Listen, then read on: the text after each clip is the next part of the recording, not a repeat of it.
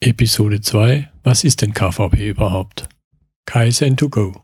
Herzlich willkommen zu dem Podcast für Lean-Interessierte, die in ihren Organisationen die kontinuierliche Verbesserung der Geschäftsprozesse und Abläufe anstreben, um Nutzen zu steigern, Ressourcenverbrauch zu reduzieren und damit Freiräume für echte Wertschöpfung zu schaffen. Für mehr Erfolg durch Kunden- und Mitarbeiterzufriedenheit, höhere Produktivität durch mehr Effektivität und Effizienz an den Maschinen, im Außendienst, in den Büros bis zur Chefetage. In der heutigen Episode geht es um die Frage, was der kontinuierliche Verbesserungsprozess denn überhaupt ist. Dabei werde ich über folgende Aspekte sprechen. Die Definition des KVP, wozu er gut ist, aber auch was er nicht ist. Kommen wir also zum ersten Teil. Was ist der KVP? Für mich ist der KVP zuerst einmal so etwas wie eine Art zu denken, ich habe 2013 eine Artikelserie in meinem Blog begonnen. Da ging es darum, KVP, eine Frage von Punkt, Punkt, Punkt. Am Anfang hatte ich da nur acht Fragen. Eine Frage des Nutzens, eine Frage der Kultur, des Vertrauens, der Haltung, eine Frage der Routine, der Flexibilität, der Kommunikation und eine Frage der Fragen. Im Laufe der Zeit kamen da dann noch einige viele, kann man fast sagen, Fragen dazu. Mittlerweile gibt es weit über 60 Artikel und ich habe bestimmt Fragen für insgesamt 100 Artikel.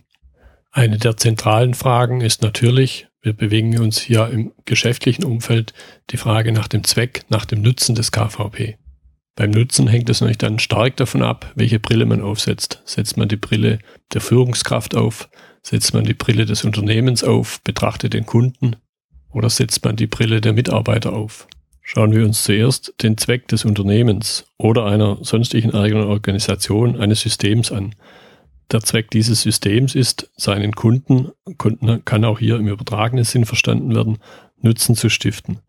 Der Zweck des KVPs in diesem Zusammenhang ist dann, diesen Nutzen kontinuierlich, wie es der Name schon sagt, zu steigern.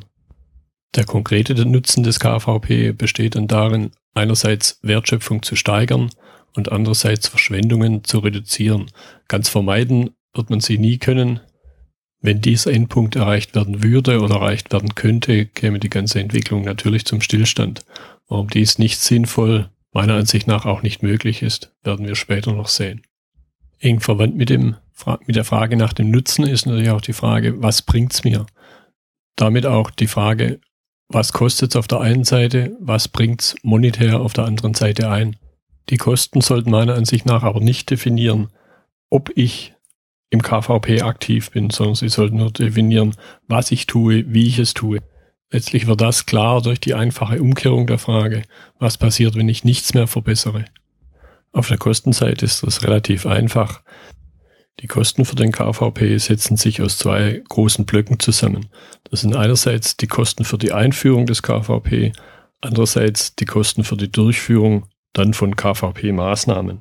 Auf der Einführungsseite, wenn wir mal annehmen, dass wir auf einer grünen Wiese beginnen, geht es um Schulungsmaßnahmen für Mitarbeiter, für Führungskräfte, Schulungsmaßnahmen auch für die Unternehmensleitung.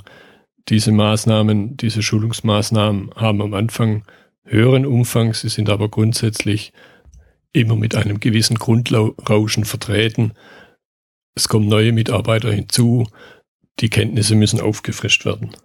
Ein weiterer Block der Einführungskosten sind Dinge, die im Bereich der Infrastruktur notwendig sind, KVP-Tafeln, Moderationsmaterial. Zu den laufenden Kosten des KVP gehören Kosten in der Durchführung von KVP-Maßnahmen, also KVP-Sitzungen, die Umsetzung der dort definierten Maßnahmen, durchaus auch die Dokumentation der Maßnahmen, die Aktualisierung von Handbüchern, die Aktualisierung von Arbeitsplänen und in gewissem Umfang auch die KVP-Koordination, wenn wir über einzelne Gruppen hinausdenken. Auf der Kostenseite ist es relativ einfach, den Umfang festzustellen. Auf der Nutzenseite wird es dann durchaus schon herausfordernder, da es hier harte Faktoren, weichere Faktoren und sehr weiche Faktoren, die nur indirekt auf das Betriebsergebnis Einfluss haben, gibt. Harte Faktoren sind relativ einfach zu berechnen. Sie ergeben sich zum Beispiel aus Einsparungen auf der Kostenseite, Material, Zeit, Platzbedarf, Energiekosten. Die sieben Verschwendungsarten bieten hier einen guten Ansatzpunkt, eine Gedankenstütze.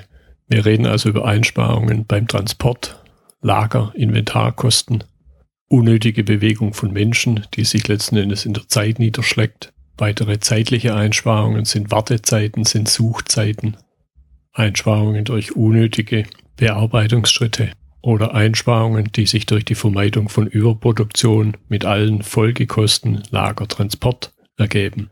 Etwas weichere Faktoren sind zum Beispiel Durchlaufzeiten.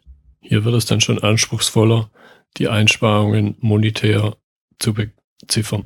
Ganz weiche Faktoren auf der Nutzenseite sind dann im Bereich des Ausbaus der Kompetenz der Belegschaft, Steigerung der Kunden- und Mitarbeiterzufriedenheit, Einsparungen bei Arbeitsschutz und Arbeitssicherheit und die allgemeine Verbesserung der Kommunikation innerbetrieblich zwischen den Mitarbeitern, zwischen Mitarbeitern und Führungskräften und extern mit Kunden und Lieferanten. Kommen wir nach diesem kleinen Ausflug zu Kosten und Nutzen des KVP zurück zur Frage, was ist der KVP überhaupt? KVP hat für mich viel auch mit Unzufriedenheit zu tun. Unzufrieden mit einer Situation und dem daraus resultierenden Antrieb, etwas an dieser Situation zu verändern. Jetzt einfach nur zu sagen, diese Situation gefällt, gefällt mir nicht, ich möchte woanders hin, wäre aber dabei zu einfach. Ohne das Bild, vielleicht auch nur eine Vision eines zukünftigen Zustands, wird es zu keiner Veränderung kommen. Wenn wir über Veränderung reden, ist es aber nicht ausreichend, über diese zwei Punkte zu reden. Was treibt mich aus der aktuellen Situation weg? Was zieht mich in eine neue Situation hinein? Wir müssen auch darüber nachdenken, was hält mich in der aktuellen Situation und was widersteht mir unter Umständen von der neuen Situation. Diese vier Teile müssen alle berücksichtigt werden und nur wenn sich daraus eine positive Tendenz ergibt, wird es zu einer echten Veränderung kommen. Der Wunsch nach Veränderung entsteht also nur durch den Kontrast zwischen einer aktuellen, ungewünschten Situation und einer zukünftig besseren Situation. Für mich persönlich, aber da mag durchaus jeder anders ticken, hat dabei die aktuelle unerwünschte Situation den höheren Wert. Anders ausgedrückt bekommt die Sahnetorte nur ihren Wert dadurch, dass ich auch Wasser und Brot kenne. Damit haben wir also jetzt über den Aspekt der Veränderung gesprochen. Reden wir also jetzt noch über den Aspekt des Kontinuierlichen. Hier gefällt mir der japanische Begriff Kaizen besser. Kaizen Veränderung zum Besseren. Veränderung zum Guten reicht nicht aus, weil hier der Kontrast fehlt. Veränderung zum Besten würde wieder vermuten lassen, dass es hier einen Endpunkt gibt. Bei der Unzufriedenheit stellt sich noch die Frage, wer ist unzufrieden? Sind die Kunden unzufrieden? Sind die Mitarbeiter unzufrieden? Ist der Unternehmer unzufrieden? Vielleicht auch sind Lieferanten unzufrieden. Wenn Kunden unzufrieden sind, stellt sich die Frage, nimmt das Unternehmen, nehmen die handelnden Personen im Unternehmen diese Unzufriedenheit der Kunden wahr oder wird es nur indirekt festgestellt, wenn die Kunden dann einfach weg sind? Etwas Vergleichbares kann bei den Mitarbeitern auftreten, wenn diese unzufrieden sind. Ist es durchaus positiv zu betrachten, wenn sie sich entsprechend äußern die schlimmere Alternative ist, dass sie sich einfach nach etwas Neuem umsehen und dann auch irgendwann, wie die vorhin erwähnten Kunden, weg sind. Ein starker Antrieb kann auch die Unzufriedenheit des Unternehmers sein, weil er zu sehr in die Prozesse eingebunden ist und ohne ihn nichts läuft, beispielsweise bei Urlaub, Krankheit oder anderer begründeter Abwesenheit, weil er durch diese Einbindung in die operativen Geschäftsprozesse nicht die Freiräume hat, sein Unternehmen weiterzuentwickeln, weil ihm deshalb die Zeit für die Familie fehlt weil er und seine eigenen Bedürfnisse deshalb zu kurz kommen. Bei der Frage, wozu ist der KVP gut, stellt sich natürlich, und sonst wäre der KVP nicht der KVP, auch die Frage, gibt es noch etwas Besseres? Hier möchte ich mit einer kleinen Geschichte antworten, die mir vor einiger Zeit begegnet ist. Jeden Morgen steht in der afrikanischen Savanne eine Gazelle auf und weiß, sie muss rennen, damit sie nicht gefressen wird. Jeden Morgen steht in der afrikanischen Savanne auch ein Löwe auf, der weiß, er muss rennen, damit er nicht verhungert. Aus KVP-Sicht ist die Situation jetzt etwas diffiziler. Es ist ausreichend, dass die Gazelle schneller rennt als die langsamste Gazelle, denn dann wird diese gefressen. Und der Löwe muss nicht schneller als alle Gazellen sein, es reicht schon, wenn er schneller ist als die langsamste. Aber er muss auch schneller sein wie sein langsamster Artgenosse. Die Geschichte endet dann damit, egal ob Gazelle oder Löwe, wenn die Sonne aufgeht, wärst du besser schon losgerannt. Auf das Thema kontinuierlicher Verbesserung bezogen, möchte ich damit sagen, egal ob man Six Sigma, große Projekte mit viel Verbesserung, Total Quality Management, Total Productive Maintenance, Theory of Constraints, Business Process Management, egal was Sie machen, um Ihre Prozesse zu verbessern, das Wichtigste ist, dass Sie etwas machen. Bisher habe ich etwas erzählt darüber, was der KVP ist, wozu er gut ist. Jetzt möchte ich zum Abschluss noch erzählen, was der KVP nicht ist. Der KVP ist nichts, was Sie irgendwann erreichen und dann einen Haken dran machen können. Vor einiger Zeit ist mir eine Projektausschreibung begegnet. Da hieß es dann so in etwa, jetzt haben wir genug Lean gemacht, jetzt möchten wir Six Sigma einführen. Das ist meiner Ansicht nach völliger Unfug und führt dann dazu, dass egal welches die Verbesserungsprozesse einen schlechten Ruf bekommen, weil ständig immer wieder eine neue Sau durchs Dorf getrieben wird. In Stuttgart gab es vor einiger Zeit einen Lean-Stammtisch, der unter der Überschrift, unter der Fragestellung stand, wann ist ein Unternehmen Lean?